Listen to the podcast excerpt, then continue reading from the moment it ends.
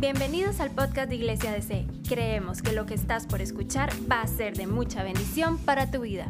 Eh, quiero hablarles sobre el Espíritu Santo en la vida de Jesús. El Espíritu Santo en la vida de Jesús. Vamos a ver cómo nos va con el tiempo. La, he escogido uno de una, un texto base, hay muchos, pero escogí este. Lucas San Lucas, Evangelio de San Lucas, capítulo 4, versículo 17 al 21 y dice así. Le dijeron, perdón, le dieron el libro del profeta Isaías y abriendo el libro halló el lugar donde estaba escrito, el Espíritu del Señor está sobre mí, porque me ha ungido para anunciar el Evangelio a los pobres. Me ha enviado a proclamar libertad a los cautivos y la recuperación de la vista de los ciegos, para poner en libertad a los oprimidos.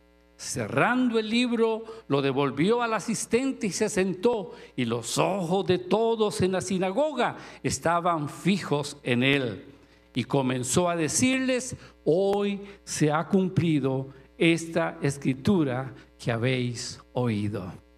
Querido Padre, te damos gracias porque tu palabra no vuelve a ti vacía, sino que tú haces lo que quieras con ella y cumples el propósito por el cual la envías en esta hora.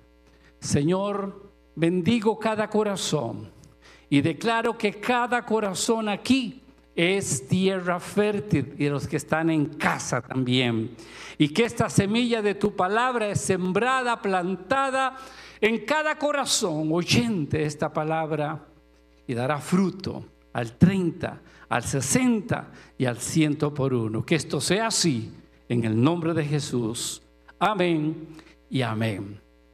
El propósito general que persigo con esta exposición es entender la presencia y el accionar del Espíritu Santo en la vida de nuestro Señor Jesucristo. Como ya se ha enseñado Michael y algunos que han estado exponiendo, el Espíritu Santo estuvo activo en el Antiguo Testamento. Estuvo en la creación, estuvo con algunos personajes del Antiguo Testamento como Sansón, David, Samuel, con los profetas. Y doctrinalmente sabemos, sabemos que el Espíritu Santo es la tercera persona de la Trinidad. Padre, Dios Padre, Dios Hijo y Dios Espíritu Santo. Un solo Dios manifestado en tres personas. Y cada, una, cada uno eh, eh, está en, en su función particular en la obra redentora de Cristo. En el Nuevo Testamento es válido recalcar y afirmar que el Espíritu Santo es una persona que habita en cada hijo y en cada hija de Dios. Tenga eso presente, por favor. El Señor Jesucristo fue encarnado por obra del Espíritu Santo. Ahí tengo escritura, voy a repasar esto ahorita, entrar en detalle. El Espíritu Santo estuvo presente en el bautismo y él eh, dirigió, eh, el Espíritu Santo lo dirigió durante toda su vida. Y observamos cómo el Salvador, Jesús, enseñó a sus discípulos acerca del ministerio del Espíritu Santo y de las consecuencias fatales de blasfemar contra Él. También Jesús prometió a sus seguidores que podrían recibir el Espíritu Santo si se lo pedían al Padre. Y prometió la presencia, el poder y la inspiración del Espíritu Santo después de su ascensión. Ahora, vamos a observar al Espíritu Santo en la vida terrenal de Jesús. Punto número uno, el Espíritu Santo en la encarnación. Hablemos de la concepción y del nacimiento de Jesús. ¿Estuvo el Espíritu Santo allí? Vamos a ver. Mateo capítulo 1, versículo 20. Y es bueno, mis amados, porque esto es una enseñanza más que una prédica. ¿Usted sabe la diferencia entre una prédica y una enseñanza? La prédica va dirigida a levantar las emociones de las personas. La enseñanza va dirigida a levantar convicciones a las personas. Ahí está la diferencia entre una predicación y una enseñanza. Lamentablemente en un mundo eh, hedonista que ha permeado la iglesia, la gente está más por las emociones que por la enseñanza de la palabra de Dios. Pero si hay algo que hoy necesita la iglesia, son convicciones para mantenerse fiel en los caminos del Señor y mantener su fe en Cristo y que nada lo mueva del fundamento establecido por la palabra de Dios. Mateo 1:20 dice, eh, pensando en él en esto, está hablando de José, un ángel del Señor se le apareció en sueños y le dijo, José, hijo de David, no temas recibir a María, tu mujer, porque lo que en ella es engendrado del Espíritu Santo es. Estamos viendo el Espíritu Santo en la vida de Jesús y en especial ahorita el punto uno en su concepción. ¿Ok? Entonces este texto nos está hablando que el Espíritu Santo estuvo desde el inicio de, de Jesús mismo ya físico, porque fue el Espíritu Santo que engendró, y no voy a meter todo el punto acá, ¿verdad? Explicar todo esto, se nos va el tiempo, pero fue el Espíritu Santo que estuvo allí engendrando en el vientre de María al Hijo de Dios. ¿Cuánto bendicen al Rey? Estas sencillas palabras parecen muy pocas para explicar un acontecimiento tan grande, tan magno como el nacimiento del Dios hombre en una virgen. Vemos que el ángel actuó como mero mensajero con la comisión de informar a José lo que Dios, el Espíritu Santo, iba a hacer en su prometida.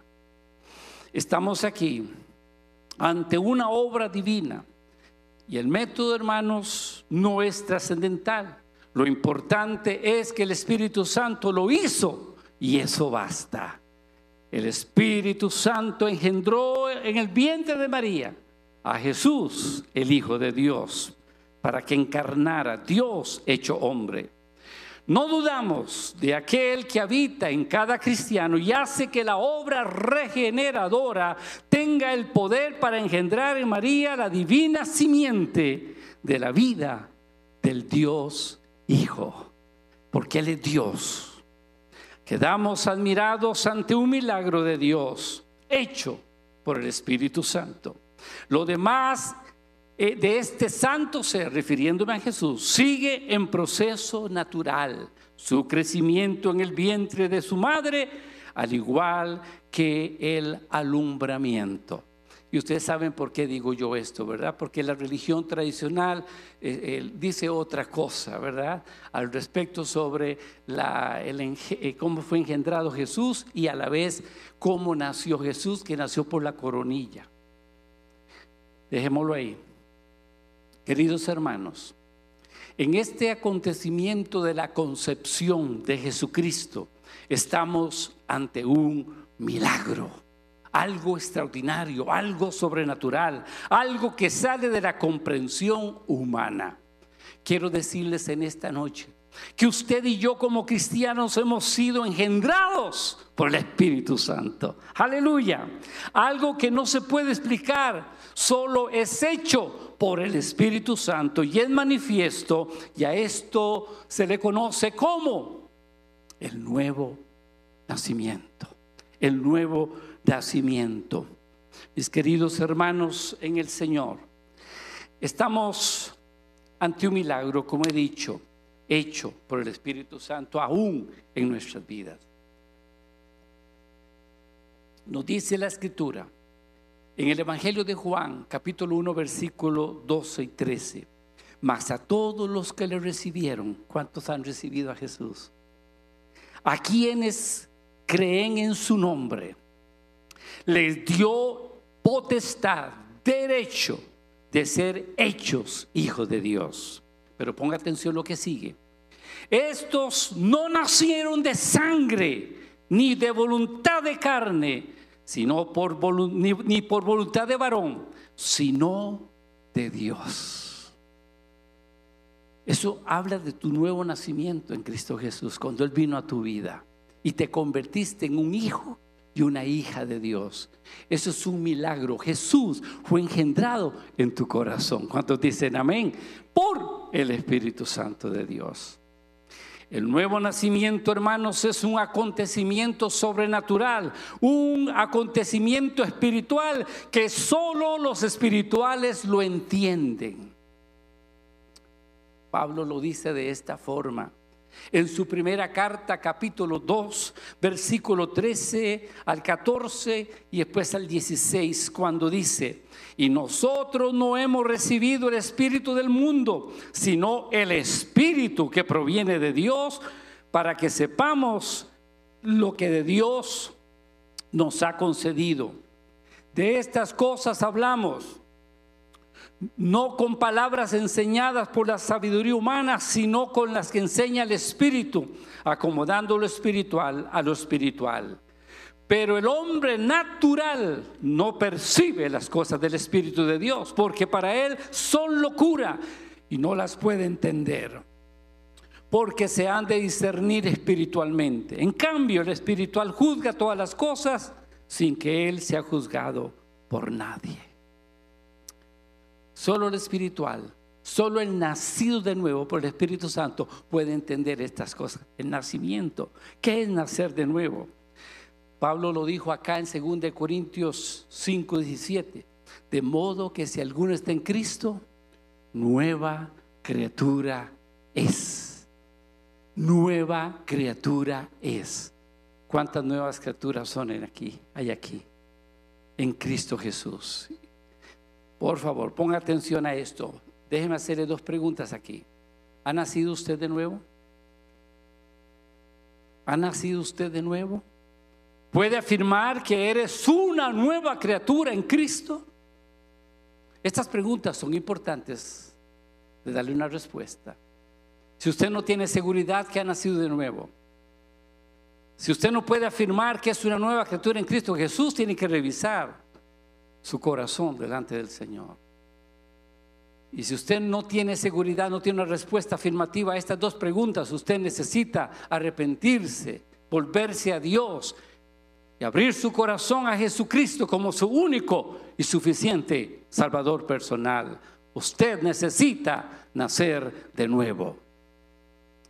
Hablemos un poquito de la niñez y de la juventud de Cristo. Hay un lapso de 30 años en la vida del Señor Jesús, de los cuales sabemos muy poco.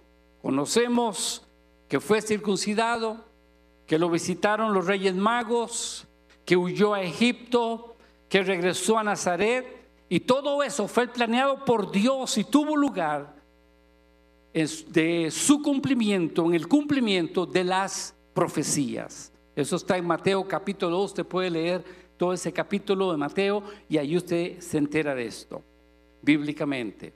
El Espíritu Santo, hermanos, no es mencionado en esta etapa de la vida de Jesús, sino solo se dice que un ángel le ordenó la huida a José por medio de un sueño para indicarle que debía regresar. Y el contexto de eso está refiriéndome cuando Herodes mandó a matar a los niños de dos años para abajo en Belén. Ahí pasó eso y el ángel, Dios le avisó a través de un ángel que huyera a Egipto porque si no Jesús pudo haber muerto. Pero Dios estaba en la jugada. ¿Cuántos dicen al Señor? Dios sigue, así como cuida a Jesús, nos sigue cuidando a nosotros. ¿Cuántos dicen amén? Aleluya. Esto es precioso. Esto se llama el cuidado providencial de Dios. Tanto en Jesús como en tu vida. Dios cuida de ti antes de los 12 años de edad. Lucas, Evangelio de Lucas 2, versículo 40 y 52 dice, y el niño crecía y se iba fortaleciendo en el espíritu, llenándose de sabiduría, y la gracia de Dios era sobre él. Y el versículo 52, ahí está el, el periodo de los 12 años a los 30 años, está resumido en esta frase, Versículo 52 que dice, y Jesús avanzaba en sabiduría y estatura y el favor para con Dios y los hombres. Eso es lo que conocemos de Jesús, digamos, desde su nacimiento hasta los 30 años. Los demás son especulaciones. La tradición dice que Jesús trabajaba con su padre de carpintero y era muy posible con José y que Jesús hacía palomitas de barro, soplaba y salían volando. Bueno, es la tradición, ¿verdad? Jesús en su niñez y su juventud tuvo siempre la plenitud del Espíritu Santo según fue profetizado. Y escucha esta palabra. Isaías 11.2 dice, y reposará sobre él, sobre Jesús, el Espíritu de Jehová, Espíritu de sabiduría y de inteligencia, Espíritu de consejo y de poder, Espíritu de conocimiento y de temor de Jehová, refiriéndose a Jesús proféticamente.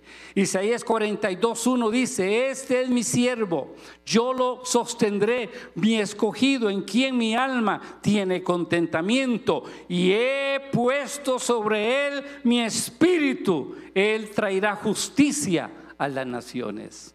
El mismo Isaías, a la altura de capítulo 61, versículo 1, dice, el espíritu de Jehová el Señor está sobre mí el Espíritu de Jehová, el Señor, está sobre mí, porque me ha ungido Jehová.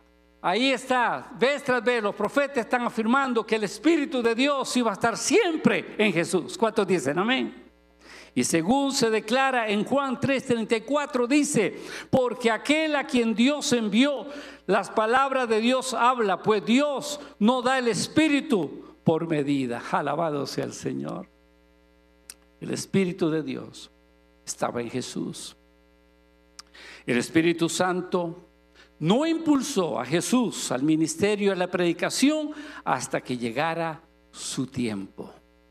Hasta que llegara su tiempo. Jesús fue siempre todo lo que debía hacer. Trabajar en el taller de carpintería hasta en el momento en que el Espíritu le llevó a que empezara su ministerio público. Ahora hablemos del Espíritu Santo y el bautismo en agua de Jesús. Punto C.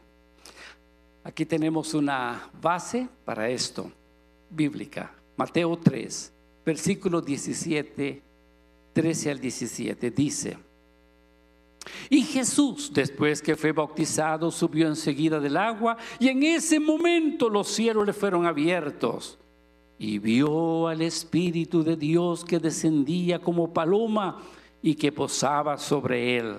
Y se oyó una voz de los cielos que decía, este es mi Hijo amado, en quien tengo complacencia.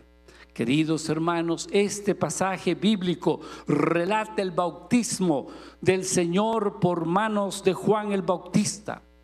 Incluye el descenso del Espíritu Santo sobre él en forma de paloma y también la voz del Padre procedente del cielo que dijo, tú eres mi Hijo amado, y en ti hallo complacencia.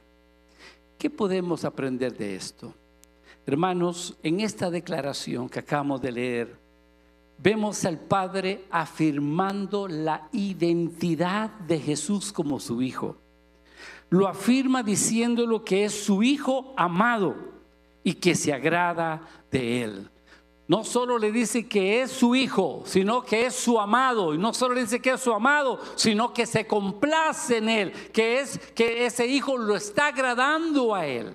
Quiero decirle algo en esta noche, mis amados hermanos. Dios Padre te dice, eres mi hijo, eres mi hija. Te amo con amor eterno y me agradas por tu obediencia. ¿Cuántos bendicen al rey? Satanás tratará de robarte o ponerte dudas sobre tu identidad como hijo o como hija, como lo quiso hacer con Jesús. Pero no olvides, eres un hijo, eres una hija de Dios. Él te ama y se complace en ti. ¿Alguien puede hacer esta afirmación aquí? Diga conmigo, yo soy hijo, hija de Dios. Él me ama y se complace de mí. Alguien puede darle un aplauso al rey. Aleluya. Aleluya. Porque somos hijos de Dios. Aleluya. Él me ama y se complace de mí. Esta es una afirmación que usted no debe dejarse robar de Satanás, porque él tratará de toda forma de despojarte de tu primera identidad. Tu primera y más importante identidad que tienes eres que eres un hijo y una hija de Dios y eres objeto del amor de Dios y del placer de Dios. Alabado sea su nombre para siempre. El Espíritu se manifestó en forma visible para testificar y señalar que Jesucristo era el prometido, porque en Dios habría de enviar al Espíritu Santo a todos los creyentes. Queridos hermanos, aquí en este acto del bautismo, en esta experiencia del bautismo, Jesús pasa de la vida privada a la vida pública, inicia su ministerio, su vida pública, siendo esta marcada por la manifestación de la deidad, siendo un paso importantísimo en la, en la historia de las edades. Ahora cesó, cesó la voz celestial, pero el Espíritu Santo quedó sobre y en el Hijo. Aleluya, ahí estaba, ahí estaba el Espíritu Santo sobre Jesús. Mis queridos hermanos, vemos al Espíritu Santo también en el ministerio de Jesús, en su ministerio.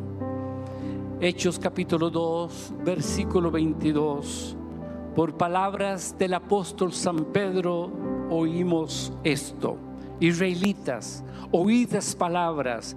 Jesús Nazareno, varón aprobado por Dios entre vosotros, con las maravillas, prodigios y señales que Dios hizo entre vosotros por medio de él, como vosotros mismos sabéis.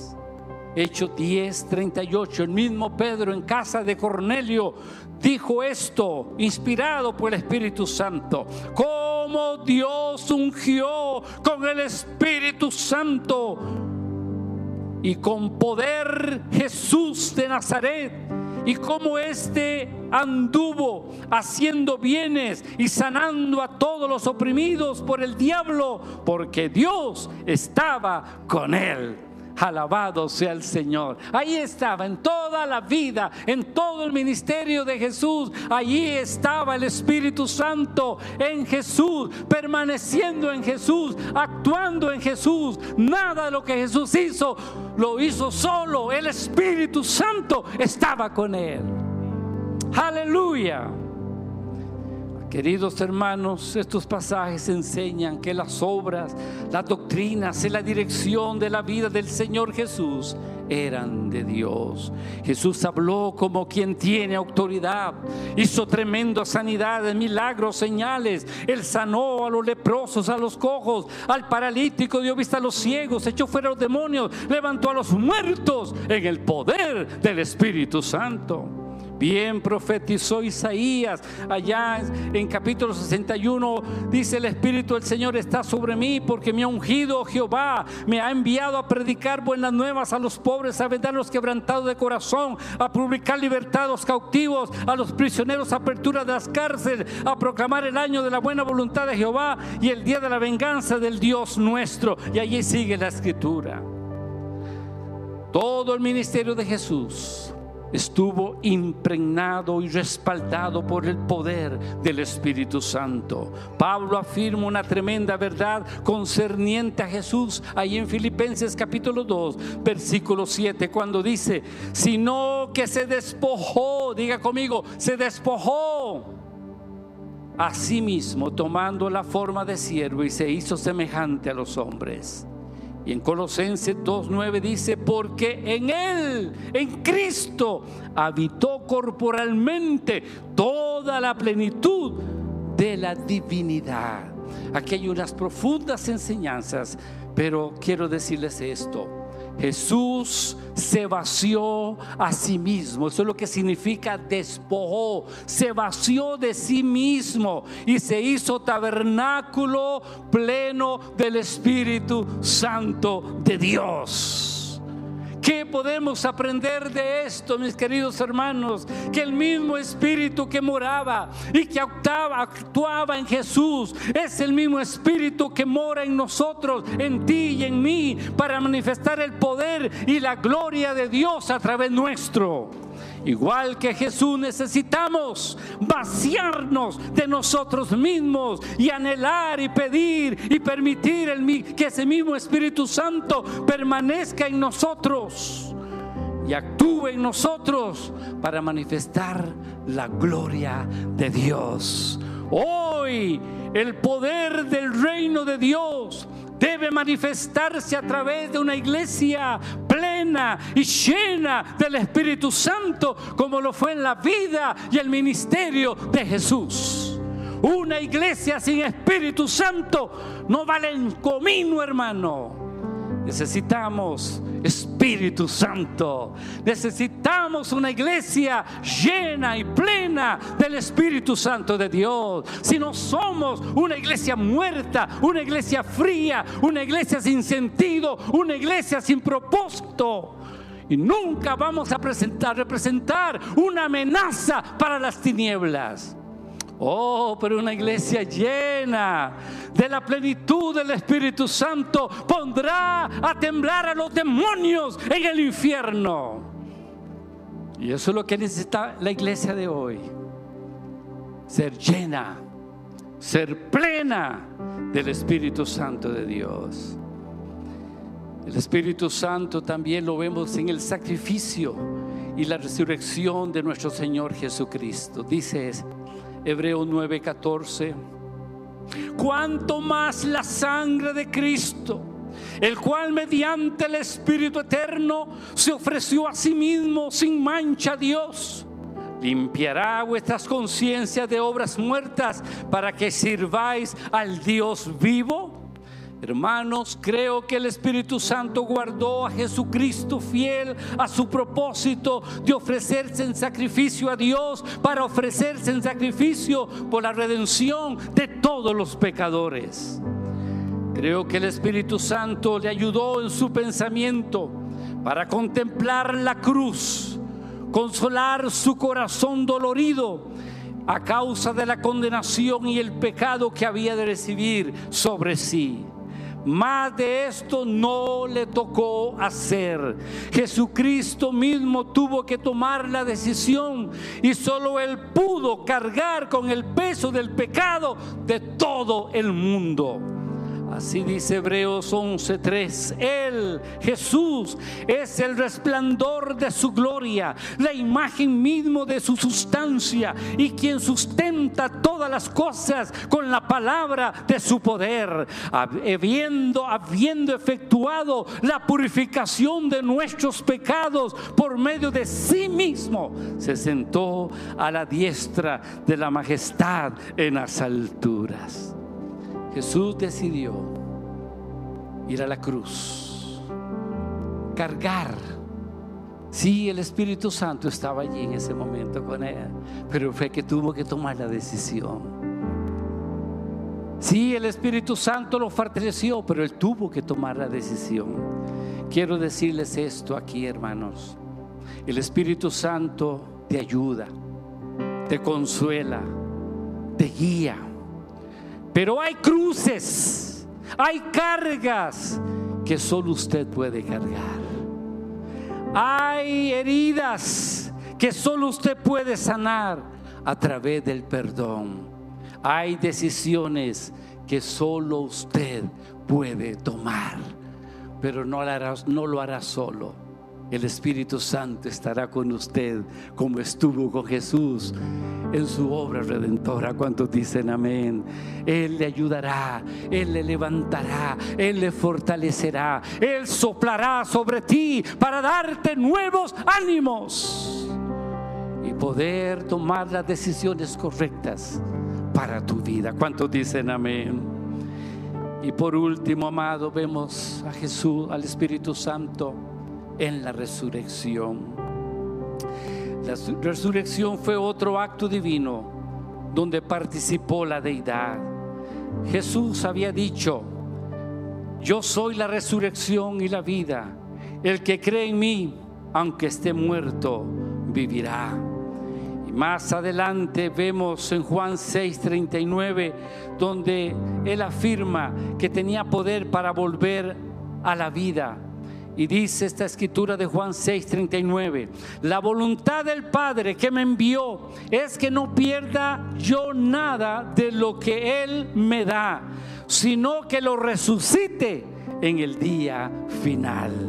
Querida iglesia en el Señor, la resurrección es una prueba infalible que Dios Padre aprobó y satisfizo el sacrificio redentor de su Hijo unigénito, Jesucristo. Y hay una escritura que quiero que se la lleve en su corazón, porque esto puede revolucionar su vida si le es revelada por el Espíritu Santo. Está en Hechos, perdón, en Romanos 8:11. Escuche lo que dice. Pero si el Espíritu de aquel, estamos hablando del Espíritu Santo en la resurrección de Jesús pero si el espíritu de aquel que resucitó a Jesús de entre los muertos habita en ustedes, el mismo que resucitó a, Jesús, a Cristo Jesús de entre los muertos, repito, el mismo que resucitó a Cristo Jesús de entre los muertos, también dará vida a sus cuerpos mortales por medio de su espíritu que habita en ustedes. Uh. Otra versión dice que el Espíritu Santo vivificará nuestros cuerpos mortales. Hermano, fue el Espíritu Santo que vivificó, que dio vida y que levantó a Jesús de la tumba. ¿Cuántos dicen amén? Fue el Espíritu Santo que sopló nuevamente sobre Jesús después de tres días de muerto y ser resucitado y ser levantado. ¿Qué aprendemos de esto? Queridos, este mismo Espíritu Santo que está aquí con nosotros, en nosotros, vivificará, dará aliento, dará vida otra vez a nuestras vidas y a nuestros cuerpos. Además garantiza nuestra resurrección. Alabado sea el Señor. Donde estemos como hijo de Dios cuando muramos, ese mismo Espíritu Santo nos levantará para estar con Cristo para siempre. Alabado sea Dios. Job tenía la esperanza que un día el Señor lo levantaría de la tumba. Allá en Job capítulo 19, versículo 25 y 26 dice, dice Job, yo sé que mi redentor vive y al final se levantará sobre el polvo y después de deshecha esta mi piel, aún en mi carne veré a Dios. ¡Uh! Mi alma te alaba y después de saber que nuestro Jesús, nuestro redentor, fue resucitado, levantado por el Espíritu Santo. ¿Qué dudas podemos tener que un día seremos levantados de donde estemos? No importa.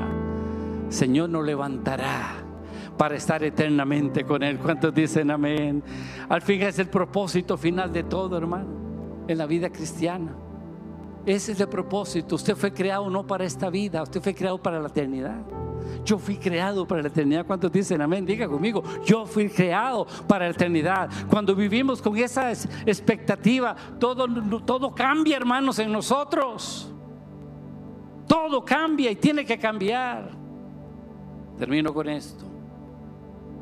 El Espíritu Santo es una persona maravillosa que estuvo presente, activo en el Antiguo Testamento, ungiendo a personajes bíblicos entre ellos a los profetas. Estuvo también presente, activo en la vida, en el ministerio, en la muerte, en la resurrección de nuestro Señor Jesucristo. Noticia.